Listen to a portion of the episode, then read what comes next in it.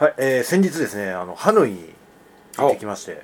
ハノイ。はいあの僕ベトナム実は初めてだったんですけど。あら。は意外っすい、ね。意外と初めて。で我々今の界隈だとベトナムがちょっとブームじゃないですか、はいはいはいはい。もはやタイはコストが高すぎるとそうですね。えーうん。皆さんベベベトナムに行きたがるんですけども。まあ普通皆さんホーチミンの方に行かれるはいはいはい。ケースが多いんですけど、うん。僕の場合皆さんと違うのはあのお仕事で。あら。完全なるお仕事で今回はなんか写真見ましたけど、完全なるお仕事。完全なるお仕事。ちょっと疑問符がつくいような、やいやそうなんです。なので何故ああいうパターンになったかというと、はいはいはい。理由があるんですよ、うんうん。あの僕の今の、えー、とビジネスの、まあ、ビジネスパートナーっていうのは中国人。はいはいなんですよ。大陸にいる中国人なんですよ、うんうん。でその中国人の会社のベトナム工場に行ったんですよ。ほうほうほう。もうはい。工場が、ベトナムにあるんです。ほう。でこれもものすごく合理的な理由があって、はい。その理由からちょっとあの説明したいと思いますね本編でね。はいそこからちょっとね話していかないとこの話がなかなか伝わらなないるほどなるほど。で結論から言うと、うん。15年前のうん。中国中んく鈍眼のめちゃくちゃなあの 遊び方がハノイに残ってたっていうのが今回の実はお題でございますんで期待して聞いてください。はいそれではスタジオスモーキー始まります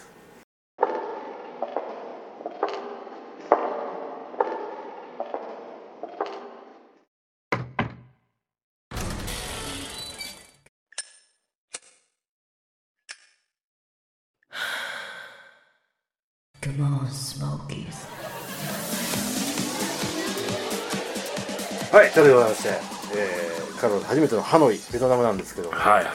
あのスオープニングでも言いましたけども、えー、と僕の今のビジネスパートナーが中国の会社で、でその中国の会社中国に工場があるんですけども、うんうん。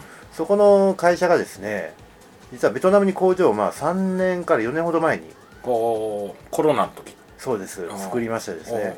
で理由もまあまあまああるんですけども、はいはい。まあ当初いろんな苦労があったと、うん。電気もないガスもないはい水道もないところが始めてるんでね,、まあまあはい、でただそこでなぜベトナムに工場をうん。出したかという明確な理由があるんですはい。よ、34年前というとアメリカの大統領はあああのトランプ野郎トランプ野郎でですね。トランプさん。はい。トランプがうん。対中政策の中で、中国からアメリカに物を出荷するときにはいは25%の関税をかけると。ほど。はいはいはいはい。はいあいうのをやったんですね、でですよ、うん。ってことはこれまで100円だったものがうん。うん125円になるわけですよ、はいはい。出荷原価が、そうですね。そうそうですね。この25%の関税ってねほんと高いんいやめちゃくちゃ高いですよね。そうなんです。そこでうん100円が125円ぐらいだったらまだまだまだいいけまだいいどけどまだいいけど。これ原原価ですか？らね。そうですよね。うん。倍価が25%上がるわけじゃない,、はいはいはい。もっと上がりますからね。それが実は大きな理由なんですよ。なるほどで、それはだからメイドインはい、ベトナムだったら大丈夫ってことですね。そうなんです。でそこはやっぱりねあの上に政策あれば下に対策ありがは中国人ですから、いはいはいはい。で我々の今僕が携わってる業界の中で先んじて僕のビジネスパートナーがうんうん。ベトナムに工場を作ったんですね、うんその時にやっぱりいろいろ言われましたよ、はあのこんなところに工場を作ってどうすんの、いうんうんサプライチェーンもない、うんない。うん。なんなら電気ガス水道いわゆるインフラもない。だって工業団地がようやくこう耕してるタイミングで行ってますんでね。もうすごいすごいところで行ったんですね。そうなんです。よだからリスクも非常にあったと思います、うん。で結論から言うと、うん。今その工場というその会社ってはい。めちゃめちゃ業績伸びてるんですよ、うん。なぜならば中国のそのいろんな会社がアメリカ向けに物を送るわけです、例えばアマゾンとか、はいはいはい。ああいうところに送るわけです、あとアメリカにウォールマートとかね、はいはい。ああいう量販店がありますよね、あそこに対してものすごい数作るんですよやっぱり、はいはいはいそりゃそうですよね。単独のマーケット見ると北米ってやっぱり一番大きいんですよ、言うても。ね、でそこにおびただしい数の商品を作って物を送ってますよ。で最初のアメリカのあ最初アメリカのバイヤーも、まあうちの大統領が言った政策なんでしょうがないよと、値段コスト上がりますよ、はいはいはい。まあ、受け入れていったわけですよ、うん。ところがなかなかそうはいきません。な、まあそうですね。うん。まあね普通に売価にもおっしゃる。跳ね返ってくるわけですからね。そこでうちのビジネスパートナーが、うん。いやうちだったらうん25%も高くなりませんよと、うん。もちろんねあのし主要なパーツに関しては全部中国で作って、でベトナムにシップするんです。なるほど。アッセンブリだけみたいな感じリメイドインメイドインベトナムなんです。はい。アッセンブルドあじゃあ アッセンブルインベトナムなんで基本にでもそれでもメイドインベトナムになるんで完全にないわけです。ね。うん。要するにそのシップするコストとはい。関税のコストを比べたら圧倒的にシップするコストが安いんですよ。うなるほどまあまあ近いですしね。おっしゃる通りうん。それもあってねうん。うんその会社がめちゃめちゃ業績伸ばしててはいはいはいはい。でなんなら今そのそれまで中国でメインだったうん。会社が今倒産を。うーん。だってアメリカ向けの北米のビジネス中心だったところってさ結局みんなほらケツ書かれてるわけでしょ。うんうん。だからもう全部ダメになっちゃって。なんなら買収するみたいな話もあったけどあー。まあそういう感じなんですよそれでまあ日本は関係ないのでうん。日本はやっぱ中国で作った方がはいはい。まあベトナムで作るよりもコスト安いですからもちろん。そうですね。もちろん中国で作ったものを今入れて販売してるんですけども。ただ一回お前一回ベトナムに来いよと、ね、最初は僕中国の本土に行くつもりで行ってたんですけどビザの関係があってちょっと厳しいと。うん。で香港で会いましょうって話になったんですよ。で香港まで、まあ、トンガンの人たち、うん。新幹線で、まあ1時間残りますから、まあまあいや香港いいねって話したんですよ、うん。最初そしたらいきなりその向こうの会社の社長が「何を言うとるんや」と「今の時代はハノイやで」と「ハノイに今回」とで急遽でしたねああなるほど。急遽2週間前にバターッと決まって、うんうんうん。で行ってみたわけです。でまあすごかったんですよ。あもちろんその仕事自体も、はもちろんやっぱりこう活気があったしね、いうんうんうん。でベトナム自体も確かに皆さんが言うように15年前の中国のような、うん。その活気のある国ってねなんか街がこう動いてる音が聞こえるんですよね。わかりますよね。それがものすごく感じましたね。全く中国死んでないですね。死んでないですよ。でそんなこんなうんで、まあで今回面白かったのはねベトナムに行ってるんですけど、はい。ほとんどベトナム人と接してない そうそうですそうなんですよ、国中国人の会社に訪問して、で中国人とばっかりこうはいはい。アテンドして,、うん。してもらってるわけでしょで中にはもちろん現地工場の工場とかベトナム人だったりするんですけど、彼ら英語喋れないんですけど、うん。中国語できるんですよ、まあはなんかそのねその自分のちゃんと利益になることはいできるんですよね。できるそう。うん。で面白かったのはねハノイって中国と国境を接してるじゃないですか、はいなのでそこの会社とか他の会社もそうなんですけど、大体ハノイとその自分たちの拠点の中国の間にパーツの工場を作るんですよはでそこのパーツ工場を作ると中国の自分たち工場にも出荷できるしベトナムにも出荷できる、はいはいはい。これやっぱりね はいはいあの商売上手は はやっぱすごいですねうん。中国人は。本当気を見るに瓶というか我々がコロナで閉じこもってる間にどね、やつらも本当はコロナで閉じこもってるはずなのに はずなのにですよ。うんなんかねなんならどこよりも厳しかったはずなのに。なのにやっぱり上に政策あればうん下に対策ありでうん。なんとか食っていく方法をねうん。あの人たちは見つけるんだなと改めてうん。思いましたね。でですよ。はい。でまあ仕事仕事もね、うん。まあ、終わって3泊5日だったんですよ、はいはいはい。です最後の夜はい。まあその日一泊して次の日の夜行便いや夜行便で夜便で帰る予定だったんですけど、なので宿泊する意味では最後の夜。うんうん。よくわかんないですけど最初2泊したホテルからそこチェックアウトしろって言われたんですよ。は 最初の2泊は中華系の資本のホテルでもう結構でかいホテルですよ。で工場から近いホテルだったんですよね。であまあまあこんなもんだろうなと思って、うん。まあでかいですよね。でだからあれですよねその工場うん、団地に工業団地の近くのホテル。中国人向けにそうそうそうそんな感じそんな感じそん。もうやたらめったらあの必要以上にでかい部屋がついてるようなねそこまあそんなもんかなと思って泊まったんですよ、でてっきり僕そこに3泊すると思うじゃないですか、で3日目の朝にロビーに降りていったら「お前何やってんだ?」って言うから「えな何がある？荷物持ってこい」えなんで?」っつったら「チェックアウトするよ」と「えなんで？なんで？なんで?」っつって「いやホテル帰るよ」って言われたんですよ。あそうなの？みたいな。全然聞いてなかったんです俺。いや俺ここでいいけどって思俺ってここでいいけどって思うじゃないですか。ほんでその日また仕事をしてあしちょっと若干観光もしたんですよ。ああのハノイハノイ湾を。あハロンはハロン湾、はいハロン湾をちょっとこう周遊船でなんか行こうみたいな話になっちゃって、まあいいよ行こう行こうなんつって、まあまあまあ距離ありますまあまあううん、距離あったっすね。1時間半ぐらいかかったっす、だからぶっちゃけもうなんか午前中それで潰れた感じです、で午後なんかとりあえずホテル行こうって話になって そうみたいな。いいいいもういいよみたいな。ほんで結構工場工業団地じゃなくてダウンタウンの方だったんですああの日光ホテルでしたおおなんで最後でこんな綺麗ないいホテルなんだと思うじゃないですか。あでもまあ日光ホテルなんでラッキーと思って、はいはい。でそれホテルでホテルのミーティングルームで会議して、はいはい。でその日の夕方、うん。あ5時にロビー集合ねって言われて、で一旦もうそれで解散したんですよ、うんでまあその辺ブラブラしたりとかしてて、はいはいほんでですよ夜。うん。5時にロビーに集合だと。だからい行くじゃないですか、はいはいでみんななんかニコニコニコニコウキウキウキウキしてなんか知らないみんな中国人56人ぐらい。ああなんかみやけになんかみんな喜んでるなと思って。なんとかピンときたんですけど。ほんで社長が「準備はいいか?」って言うから「何が準備いいの?」って言ったら「今夜は長いよ」とか言われて。でまあ飯まず食いに行きますよね、そっからなんか車で30分以上かけて行ったなんか割と結構いい感じのうん。あのビアガーデンみたいな日はいはいはい本でいうとそんなとこ行ったんですよ、はいでそこでまあ一通り飯食って、うん。でそこでなぜか車が男組と女組に分かれたんですよ。おおーその女性陣も何人か上はい司してたんですよ、でも女性陣と男性陣の車に分かれたんですはいはいはい大体ねやっぱり中国の人って、うん。あのそっから夜のお楽しみの時って 大体男だけで行くんですよ。まあまあまあそりゃそうですね。女の人は行かないんですよね、はい。そこで大体分かるわけですよ、であどこ行くのかなと思ったんですよ。そしてバーッと車で走って行って、はい。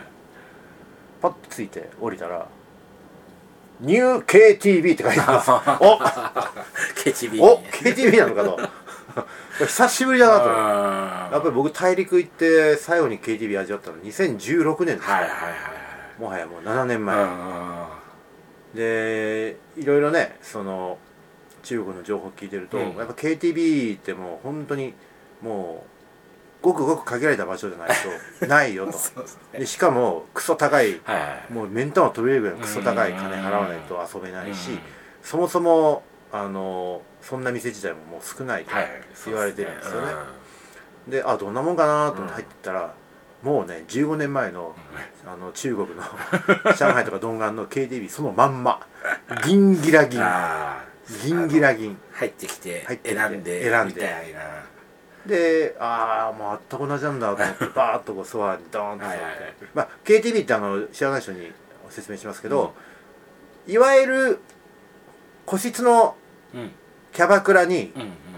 個室のめっちゃめちゃギンギラギンの派手なカラオケボックスにキャバクラがついてるようはいはいなんでキャバ嬢まあいわゆるカラオケ嬢 KTV 嬢が大体一部屋に対して10人ぐらいずらーっと入ってくるんです、もしくはなんなら入り口でこうずらっと並ぶ場合もある。んですこれ上海これ上海スタイル、はいはい今回はドンガンスタイルだったのでずらーっとこねあの10人ぐらいはは来るんですよ。お部屋の中にね。うん。はいうで僕久しぶりだったんで舞い上がっちゃって最初に入ってきた人が選んじゃったんですよ。ああなるほどなるほど。お手つきしちゃったんですそれでお前先選べって言われたからあじゃあこの子みたいなうん。一番おっぱいの子はいまあそうですね。やっぱ選んじゃったんですよね。あの顔よりはあもう父父ですから僕ははい父で選びますから。そんでですよそしたら他の中国人あと僕除いて中国4人いたんですけど、はいはいはい。みんなもう名誉っつって。あら。チェンジですよ。なるほど。あチェンジできたんだなと。くそーと思って。先言えよ。忘れてたと思ってね。それからまあ、なんだったらねその4人もはい。もしかしたらその彼女さん選んだ子にいやそれは分からん。僕僕何せおっぱいがあるから。僕はどちらかとあのアダルトな感じで選んだ。他のようになんかそこから2組目から1人、はい。3組目から1人 4組目から1人っていう感じで何回転させてんだみたいな。だから共通してたのは、はい。なぜか皆さん結構ロリっぽい子ばっかり選んでましたうん。なぜか知らないけど。でですよ。まあ通常ですとねこれで、はい。あの中国語の会話か、英語での会話を試すんですけど、うん僕中国語できないわけですでこの子英語できないわけうんですよ、確かに。出ましたよ、ウィチャット。隣にいるのにウィチャットわかります？はいはい。隣にいるけどウィチャット。まあでも、はい。い、い時代ですよね。いい時代ですよ、うん。ウィチャット一番いいのは、ワンプッシュで翻訳できるんですよ、はいはいはいだから僕は英語で送りうんます、うん。その子はウィチャットあのベトナム語で送ります、はいはい。でワンプッシュで翻訳できるから、うん。隣にいるのに、うん、ちょっとラグをね、若干ラグはあるけど なんとかそれではいはいはいはい。コミュニケーション取れるいい感じでこう進んでいってですね。そして通常ですと大体あの、まあ、サイコロゲームとかはいはい始まるんですけど、はいはい。中国人大好きな、はい、大好きな。ところがもうベトナムはうん。もっと進化してます、うん。こんなまどろっこしいことはしない。じゃんけん。日本のいいところが入ってじゃるんけん。じゃんけん。罰ゲーム飲ます試合ですね。で負けたらうん飲むよと、はいはい。みたいなそんな感じで。でまあ飲んでいくうちに、うん。で僕はもういつもやるんですけど。あんた負けたらドリンクオアキス、うんどっちなるほどなるほなるわけじゃないです。か、うん。当然そうしますよね。でバーって。で一通りこう盛り上がって、じゃあもう帰るよと、うん。でここが問題なんです、はい通通常というかね大体そうやって KTB のボックス仲間で皆さん連れてってくれるんですよ、大体はね。でその後は別に持ち帰りたければ、うん。自分が話をして持ち帰ればいいし、は当然お金も自分で払います、うん。当然そういうことですよ。で要するにここまででいいんだったらうんもうこれでいいまあですよねって話、ですね。はいはいはい。で基本的に僕ねあのあんまり仕事先の人と、うん。その当たり前ですけど、はい。あんまり好きじゃないですよね、はいそのまあそりゃそうですね。一緒にいた子をね、はい。連れて帰って、うん。あのはめ殺すのは好きじゃないんですよ。ところがですね、はい。その日はうん。いきなりパーッとこうそろそろあーなんか帰る感じして、うん。で「あーすいません本当お会計してもらってあーありがとうね」なんていつ「ごめんね」ってなんかすごいいいとこ連れてきてもらってって言ったらそしたら社長が「何を言うとるんや」と 「何を言うとるんやお前は」と。これで終わりだと思うなと。ほんでいきなりポケットからうん輪ゴムにくるんだ ベトナム丼をポーンと俺に。いいですね。えっとうわあれ600万ドンっつったら6万円ですかね。6万円に達しない5万円ぐらいか。ですかそれぐらいか、うんねそうバーンとなんか輪ゴムに武道さんに丸めたいいですねドン札を。俺に。中国人の「おいちょっと帰ろう」っつって「お前これお前渡しとくから」っつって。気にならなかったらこれ渡して返していいよあすごい。ええ感じっすね。あでも物価とか考えたら、ーまあまあいやそうですね。よね多分月収ぐらいに近いんうんかもしれないですね。まだね。うん。まあそれぐらいのうん。まあだから本当に昔の中国のはいあれと一緒ですよね。でそこまで言われたらさそれノーと言えない。とりあえずホテルまで連れて帰ろうと思って。それで日光ホテルだったんですよね。その中華系の資本のホテルはは連れ込みダメなんだいや多分大丈夫。あ大丈夫なんだけどそこは全くノーケアだったあだからまあ。今回それなんだノーケアでいいんだなと思ってたんですよ。ところがですよ。最後の日ははい。それ。でその後なんかアルファードみたいな車に乗って、はいはいはしたらまあ一応男5人いるわけうんうん。ですよ、で当然女性も5人です。よはいはい。みんな。乗れるわけがない。ドライバー1人います。から、はいはい。そしたら何やったかというと必殺膝の上ですね。よくあるパターン。いいですね。自分がテイクアウトした女の子ははい。全部膝の上に乗っけて。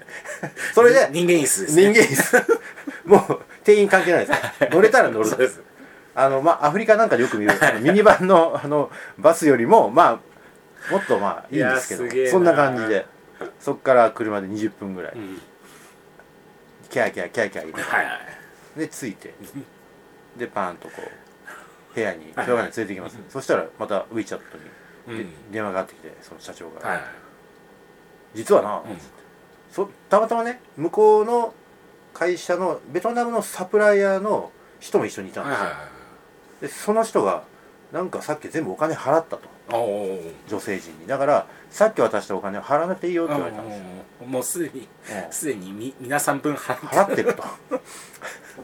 どこまで手厚いんだと。分かったじゃあ翌朝返すから。うん。ああ分かった。別に返さなくていいけど。いや分かった。みたいすげえな。そんなことがありましたねなかなかね久しぶりにああいう手厚い、はいはいはい。あの中国流のビジネスを、もうね中国はもう基本的に違法になっちゃったから。ないやもともと違法なんですよ、まあそうですね。もともと違法なんですけどそれがこうなんつうかな。こうかなり締め付けがね、うん。強くなっちゃったんでねでうんその社長がもう飯食う時ずっと言うの今の中国はうん。ノーノーセックスだと。 no entertain だと何にも面白くないと。俺はずっとハノイにいたい。ずーっと言うんですシュウさんみたいなこと。あですそうそうそう。本当そんな感じ。ちなみに同じ時期にシュウさんハノイにいた。そうそうそうそうそう。そうこれ偶然ね。ね。偶然。偶然。でシュウさんなんか俺に連絡してくれたみたいなんだけど、全然違うところに連絡してたみたいで、連絡違うカルロスに連そうそう。同じカルロスなんですけど、ね。俺のタブレットしか来ない LINE のなるほど。ID に送っちゃってたんでタブレット俺も持ち歩かない。ですから、ね。そんなこんなで。いやーだからとにかくねまあそんな感じでしたね。うん。まさにほんと15年前のうん中国のよ良くも良くも悪くもね。もうこれは変わらないというか変わらないっていうか加速するでしょうね。ね盛り上がってくるでしょうね。んと思いますよね。うん。やっぱり言って思ったのは子供が多い、ああ、うん。そうですね。うん、もう昔の中国でしょ、うんそうですね。どこ行っても子供いっぱいいたんですけど、うん。今中国はまあ少子化高齢化がね日本以上に進んでますから、そういうことを考えるとですねやっぱりベトナムのポテンポテンシャルというのは非常に感じましたね、で真面目な話すると、うん。あのーベトベトファースト。あのベトナムの国民車。はあの EV 専業なんですよ、いはいはいはいでこれがですね実はあの、まあ、僕外国行ったら必ずあのいわゆるショッピングモールとか行くんですけど、はい。ショッピングモールの中にあの展示。場がありまして、はいそこでそのビトビトファーストかビトファーストっていう車が置いてあったんですよね。で V マークが結構特徴的な車なんですけど、はいはいベトナム V ですよね、はいでああやっぱりだいぶ売れてきてんだな、まあ、名前は知ってたんですよ、うんところが街歩いてるとタクシーに増えてたんですよ。おタクシーとかあとバイク。うんうん。でバイタかなかバイクは見なかったけど、そう普通の電動バイクとか、はいはいあとタクシーね、うん。にあのビトベトジェット、うん。はいはい。ビトビト VinFast ね。VinFast。ベトジェットは飛行機ね。VinFast の車が採用されてたんであこれ結構来てるなと思って、はいはいはい要するに自動車ってやっぱりや、まあ、EV、まあ、内燃機関のねガソリン車の,、その自動車を作れるっていうのはやっぱりその国のステータスじゃない。ですかそうですね。基本的に先進国はやっぱりはいはい。車作れてなんものなんで、でなんでかって車ってやっぱりその周りのその産業のね、うん裾が非常に広いんですよね、はいそうですね。まあ、板金もあれば、はい。モーターもあれば、うん。その車輪もあれば、うん。あと電気系とか、はい。ものすごいあのうん。裾が広いサプライチェーンが育つんで、もちろんあの EV なんでねあの内燃機関ほどそんなにはい。広く広がらないのかもしれないけど、まあそれでもやっぱり、いやでもすごいですね。うん、産業の機関としてやっぱりあああなってきてるんだなあでそのビトビトファストっていうのはどうもあのアメリカでも上場してるみたいでそうなんですね。うんそうなんですよ。あまあちょっと残念ながら乗る機会はなかったんーですけど、はいはいあのなかなかうんねあのバイク天国のそう。ね。であれで、まあ、電動バイクに切り替わるわけでしょ、うん。バイクなんか長距離走んないですからね、はいだから、まあ、電動バイクでいいわけじゃないですか、でタクシー。うタクシーなんてまああれもう国策ですよね。んそうですね。まあ、そういうこと考えたらわベトナムのやっぱり経済的な勢いっていうのはやっぱりまさに15年前の中国、でまあこれもベトナムの人にこれ聞いたんですけど、はい。そのベトナムは中国のその中国を反面教師にしてると。うん同じそのコミュニストではあるん、はい。はい。共産主義ではあるんだけども、中国の失敗したことをベトナムはやらないようにしてるうんうんうんように俺たちはか見えてるよっていうことを言ってたんですよ。だからアメリカとがっつり手を結んでそうはいはいだってベトナム戦争やってたわけですから、まあそうですね。ね。確かにね。あんなひどいことされてるわけですよ,、ですよ。だけどそれはやっぱりあの、まあ昔は昔まあ今うん。現世利益を追求するっていう部分ではやっぱり非常にリアリスティックなそうですね。中国を利用して。そうです。かつアメリカも利利用してしたたかな。したたかなんですよね。ね。そうなんですよ。で子供も多い。多い。もうこれは。そうなんです。未来しかない。そうなんです、うだから工業化もおそらく中国よりも早く進む可能性が高くて、うん。なんでかっていうとやっぱり日系の企業もやっぱ多いですね、はいそうですね。いろんなその企業の看板見ましたし、うん。工場見ましたキャノンとかね、はいああいうところもやっぱり出てましたよ。そうするとそこでやっぱり働いてたベトナム人たちが、うん。やっぱりその新しいうん会社のはいその立ち上げにやっぱり参画してるらしいんですよね、うなので、まあ、中国の資本はい日本のノウハウ、うん。米国とのビジネスなんか全部こうはいいいとこ取りをね。うんしてる感じ非常にしましてですね。あなんか非常に感銘を受けた、はい。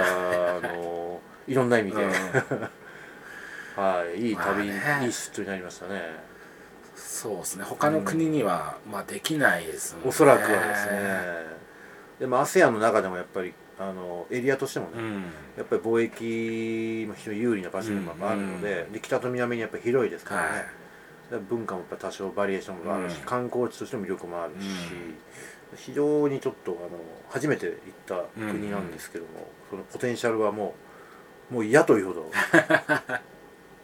感じて帰ってきますだからこれは多分あの旅行に行くっていうのとはまたちょっと違うね、はいそうですね。ちょっと視点で見ることができうん。逆に僕旅行者としては今回全く見ることができなかった、はいはいハロンワンぐらいでね。そうハロンワンぐらいだったんでそこがひょっとしたら皆さんに乏しい目しか見れなかったと思うんですけど、まあ、仕事とビジネスという観点ではねうん非常にちょっとこれ感銘を受けた感じですね。これあれですか？そのこの先、ベトナム出張が増える。増えると思いますね。はいだからベトナムで作ったものを日本に持ってくることも多分これが出てくるのですす。でにやっぱベトナム工場で作ったものかなりの量がやっぱアメリカに出荷しているので、やっぱりそこと同じその例えば型を流用するとか、まあ、そういうことをやっぱりこれ今話してるんでね、はいはいそうしたら日本向けにも出荷をこれから始めます、うん。具体的にも進めてるんで、はいまあ、また春先にでもまた一回 いけいけるかなみたいななるほど。感じですね。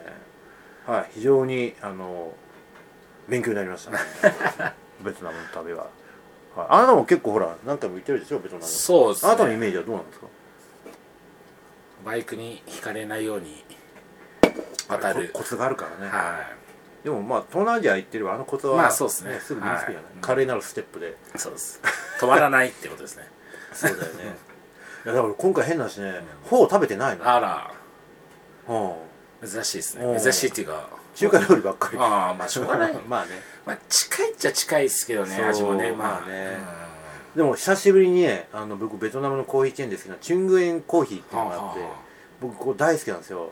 あのいわゆるベトナムコーヒーベトナムコーヒー、もうベトナムコーヒーの、まあ、老舗っていうか、六本木の交差点にうん。昔店出してたんですよ、もう十分前ですよ。もう20年ぐらい前かな、でそこになんかしはなんかプラーっと行ったことがあってでくっそうまかったんですよ。でハマっちゃって、はいでそこ行って豆買って自分で入れて飲んでたぐらいだった、うんうん。でそこはでもまあまあお客さん来なかったんでしょうね。でベトナムコーヒーってさ入れるのすんごい時間かかるのよ。そうですね。10分以上かかるでしょ。ね。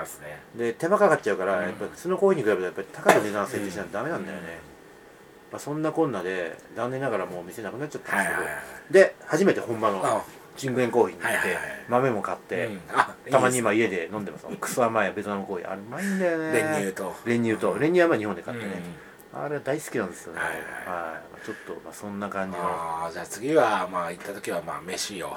そうねちょっとベトナム料理をねあのできたら屋台ぐらいではい食べたいなと思いますうんただ残念ながら行くとしてもやっぱりこの工業団地の近くなんでね。なんもないんだよねあの辺。やっぱりその都心からはああもちろん。だからあれですよ。あのまあダウンタウンを新宿とすると、はい。工業団地は多分春日部ぐらいのイメージですよ。距離距離感でいうと、まあ結構ですね。だって空港からね車でね1時間半ぐらい走ったよ。結構ですね。結構だよ。あ結構だよ。ーハノイ中心部ってどれぐらいかな？30分30分ぐらい30ですよね。分ぐらいそうそうそう。だからそこから先に1時間行かなきゃいけないから、はまあまあ田舎。だから本当に春日部。い すごい。うん。羽田新宿で30分ぐらいじゃん。大体バスで行く、はいはい。で春日春日部まで行く。あと1時間かかるよね。そんな感じ。春日部春日部あれ。ハノイのあのハノイの春日部 いやー遠いうん。わ遠いのよ。だからさその辺りなんもねえんだわ。あだってコンビニ俺しあの夜便で着いたんで、えーっと夜の10時半に着く便で行ったんだよね。でまあとりあえず何まあ飯はねもううん。お腹いっぱいだったんで別にいいんだけど、まあ、ビールぐらい買って帰ろうかなと思ってそうですね、で、まあ、ホテルの近くに着いたら、はい。まあとりあえずコンビニでも寄ってもらいたいなと思ってさ、まあにねコンビニぐらいあるだろうと、はい。ホテルの近くにと思ったらさ ホテルのこ近くにコンビニなんかあないですよね。もうないよって言われちゃってうん。あしょうがねえなと思ってさ最悪ホテルのバーかなんか空いていい。かなと思ったらでホテルに着いたらさガラーンとしてんのよ。薄暗いぐらいのね。もう薄暗いぐらいでびっくりしちゃって。そんでさ、誰もいないからえここでいいのとか思って。でカウンターまで行ったの。よ、はい。そしたらさカウンターあるじゃない？カウンターってはいホテルのさうん。レセレセプションがある。よね、はい。その奥にさ蚊帳がつってあるのよ。寝てんの。寝てんだよそこで。なんちゅう合理的な。そうね。開発ってさそこでなんかまあハノイちょっと寒いからね、はい。ダウンジャケットとかなんか着ちゃってさ。寝てんだよおばちゃんが。これどこまで合理的なんだと思ってさ。ね。でチンチンとかやってさ、はい。そしたら「うー」とか言ってさ起きてくれてなんか何？みたいな。あ「ちょっとチェックインしてもいい?」みたいな「あいいよ」みたいな感じで。さすがだな、でもホテルの人も英語が喋れないっていう。はいそうですね、うん。まあ、中国資本なんで、まあ、中多国は分中国中国はなんか喋るみたいだけどそんな感じの。だからそれが初日の一番最初の 衝撃だった。そうですねまさかホテルのレセプションの奥にか蚊帳がつってあると思わないよねでも考えてみたらすげえ合理的。まあまあまあそうですね、んうん合理的。奥に入っちゃわないから、ね、入っちゃわない。そうそう。かつ誰が来るか分かんないから、誰もでもお客さんいなかったからさびっくりしちゃってさ。めちゃめちゃ豪華なホテルだったんだよ。そうですよね。うん、うん。なかなかですね。なかなかだった。あれはなかなかだった。その蚊帳のホテルのその写真をちょっとじゃあブログのトップページに上げましょうかなるほど。いいっすね。これがちゃんと撮ってあるんですレセプションの蚊帳だと。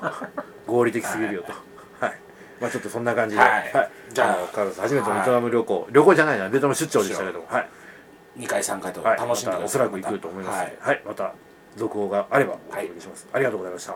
ちなみにはい。あの対決の方はどうだったんですか？対決？何や対決夜の対決の。ああまあそれは2002完封ぐらい。2完封ありがとうございま2002した。完封 ちょっとね皆さん気になってるいや2002完封じゃないですすかごいな。多分ホテルに着いたのああの夜中の2時ぐらいですよあれ。2時ぐらいで。で大谷君がね、はい。今年ね、はえー、と第1試合でい、うん。ダブルヘッダーはいはいはい。で完封して、はい。で次の第2試合ダブルヘッダーなのに先発出て、まあ、2打席連続ホームラン打ったんですね。あんな感じでした。さすがです。まさにあんな感じでした。はい。まだまだ現役で まだまだあの大丈夫だなと。はいよかったです、まあ別にその心配何もしてないですけども。はい。ありがとうございます。ありがとうございました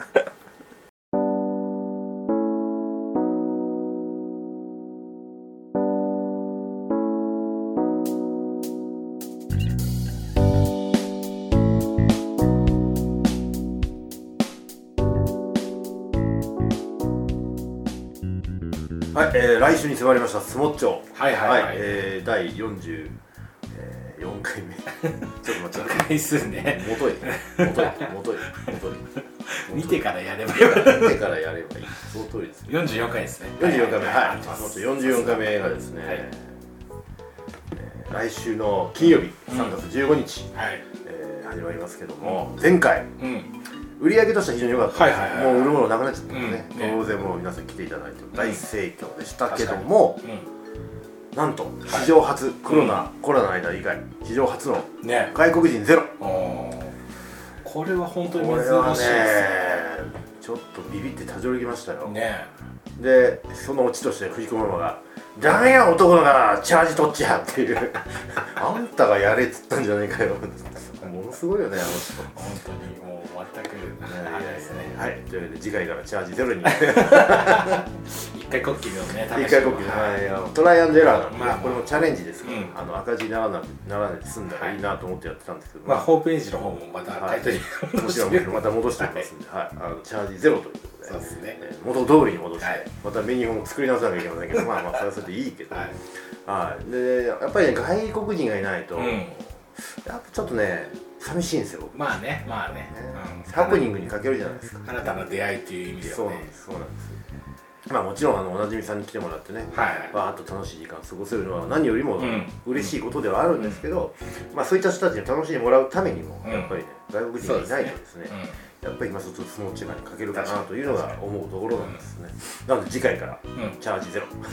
戻り戻りました。戻しますよ次回から。はい。まあね今まで来てくれてた人はまあ関係ないんでねゼロだったまあ外国人対策だったんでね、はい。まあまあでもこれ本当にあんなに見事に。本当ですね。あんなにシビアなもんかね。円なんて安いのにね。いやそこじゃないんだよね,、きっと、まあね。うんそこじゃないんだよな、あたかもあれですよ。あのー我々のねあの台風族大好き人間たちが、はいはい。あのあそこは安いわ高いと言ってるもんじゃないですか、まあまあそうね同じなもんですよ、まあこれと同じですよ。あそこのペイバーはいくらだか、まあね。そういう世界じゃない。うんうちとしたらねまあドリンクが500円でも、まあ、一杯飲んだら1500円になっちゃうからね。まあそういうことだよね。うそういうふうに考えて。んなったらまあシビアになる微動だにしなかった。確かに。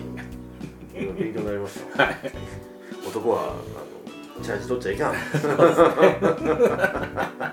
けない藤子ママな手のひら返したよね。な2回連続のね相撲着の収録登場になりましたけど。はい。まあなんか大人気らしいじゃないですか。藤子ママの会が。大人気ですよもう。皆さんね。なかなかねあの実は遅くまでいない人はね藤子ママの顔見ることがないので。そうですねましてあの土星をね 生で。ですね「あたしゃ許さないよ」あたしゃだよ本当に。浅草の女芸人じゃないかれを生で聴けるだけでもね、うんやっぱり来た甲斐がそうですね。あるかな。で、ぜひね、あの事情が許すからね、うん。あの始発まで残っていただいて、はいはい。音源取りにも参加していただけますので、確かに。はい。一人必ず一言だけは絶対に話してもらいますので、はい。はい。はい。もしよろしければ。うん。参加いただければ。ただし、うん。えー途中で寝ないでください。寝ないでくまあね。はい。はい。寝たらなんとか頑張って。ださい。はい、寝たら叩き起こすこともないし、2階で寝てもらえる。そうで。すね2階ではまあソファーあるんでね。はいはい。まあ一応仮眠ぐらいはできますので、うん。それなら別に構いませんけどね。お願いします。はい、そんな感じでございまして、うん。えー来週金曜日3月15日、はい。えー夜6時うん。開店しますんで、はい。えーフードはなし、なし。えードリンクは500円。チャージはなし。はい。持ち込み大歓迎なんですけどもドリンクはやめてください。はい。フードフードの、えー持ち込みというか差し入れね、はい。これはもう大歓迎しますけども、できるはい。いつもありがとうございます。はい。はい。ありがとうございます。できるだけあのフィンガーフードでうんお願いしたいとはい。思っております、はい。よろしくお願いします。お願いします。お待ちしております